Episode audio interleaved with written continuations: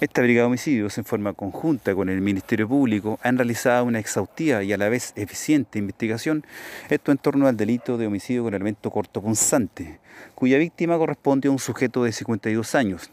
Recordemos que este hecho quedó al descubierto la mañana de ayer sábado en un sector cercano al puente Los Notros, esto dentro de la comuna de Osorno, sector por lo demás habitual en donde comparten personas en situación de calle. Ahora bien, la indagatoria siguió su curso, siempre a cargo de oficiales de esta brigada de homicidios, indagatoria que finalmente permitió sólidos elementos de prueba que nos permiten aseverar la autoría de este sujeto en su condición de autor material. Sujeto que fue detenido la tarde de ayer y que pasa a disposición del tribunal respectivo en horas de esta mañana.